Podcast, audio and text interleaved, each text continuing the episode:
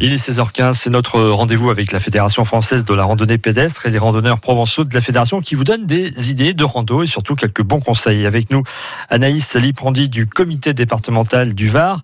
Anaïs, on est dans la commune de Flassan-sur-Issol, dans le cœur du Var, avec une multitude de hameaux viticoles qui jalonnent l'Issol entre Flassan et Cabas.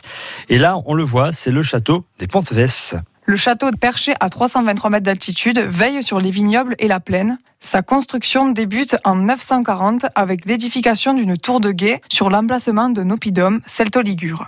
Cette tour a pour fonction de prévenir les invasions durant les temps troublés de l'an 1000. Le château a ensuite subi plusieurs transformations et devint la propriété des Pontevès en 1399. Il ne reste plus maintenant que les ruines du château, mais on distingue encore les restes de tours et certaines parties de la bâtisse. Outre les châteaux, c'est dans ce secteur du Var que sont produits deux tiers des rosés varois. C'est noté. Alors après cette petite page historique, Anaïs, on part pour cette randonnée des hameaux de l'Issol et on en a pour 2h10 à peu près.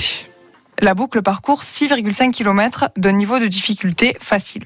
La randonnée débute dans le petit hameau de Hauteville où vous partirez en direction de la Grande Bastide en longeant la rivière.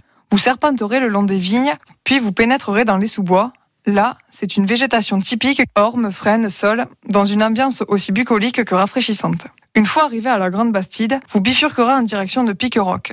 Le chemin rural se transforme peu à peu en un sentier caillouteux et vous commencerez une légère ascension de la colline. Vous déboucherez sur une clairière qui vous permettra de profiter d'un panorama sur la vallée et le hameau de la Gravière. En continuant votre route, vous traverserez une zone d'anciennes charbonnières aménagée au siècle dernier. Vous continuerez ensuite votre chemin en direction du château de Pontevès. Arrivé à l'entrée du village, vous emprunterez une calade qui vous conduira aux ruines du château des Pontevès ainsi qu'au vieux village. Vous traverserez par la suite une aire de battage. Donc le battage, pour la petite euh, anecdote, c'est un processus agricole qui permet de séparer les graines du reste de la paille. Et vous vous rendrez devant la chapelle Saint-Joseph, qui est une petite chapelle qui a été entièrement rénovée.